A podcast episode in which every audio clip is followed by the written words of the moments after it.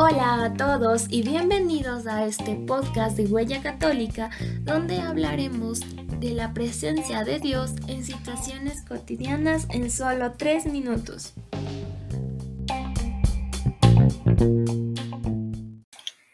El peligro de ver en blanco y negro. Compartir tu opinión es un camino al aplauso o al apedreamiento. Si dices que te gusta algo, te critican por tus gustos. Y si dices que te disgusta algo, te dicen que solo es tu opinión y que carece tal vez de fundamento. Si no es blanco, es negro. Y si no es negro, es blanco. Hemos eliminado todos los colores en medio. Hace unas semanas vi un caso de redes de un chico que dijo que el aborto ha sido criminalizado y no analizado a profundidad. Nótese que habló de criminalización y análisis a profundidad. Enseguida alguien escribió sorprendido, porque el chico está a favor del aborto. Él invitó a que leyera bien su comentario y le dijeron, es que si estás en contra de la criminalización, estás a favor del aborto. Y a eso me refiero con ver blanco y negro. Alguien adivina o supone una convicción por apenas una opinión personal. En otra ocasión de un caso, le preguntaron si tener tatuajes hacía que la gente vaya al infierno.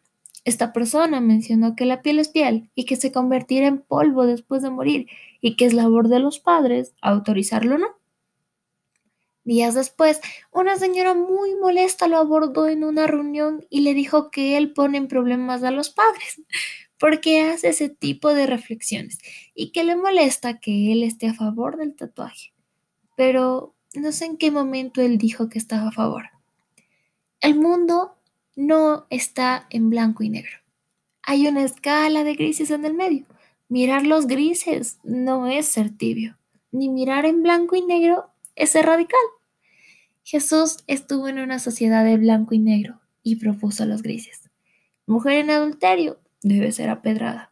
Jesús dijo, el que esté libre de pecado. Fariseos que oran en una esquina eran admirados, pero Jesús dijo, cuando ores, entra en tu cuarto persona con lepra, alejados absolutamente de los demás. Jesús se acercó a ellos. Mujer con flujo de sangre debe aislarse, pero Jesús la restituyó. Mujer con varios compromisos matrimoniales. Jesús se acerca y le habla del reino de Dios. En una sociedad de blanco y negro, Jesús nos invita a ver todo el espectro y en ese ejercicio nos exponemos a mirarnos y darnos cuenta que no todo en nosotros es tan blanco o negro, que no somos radicales, que no somos tan revolucionarios, ni que vamos tan a contracorriente. No asumas como son otros por apenas una publicación. El mundo no es blanco y negro, hay una escala de grises en el medio. De Jesús aprendimos a ver todo el panorama, no solo nuestra parte o lo que nos conviene.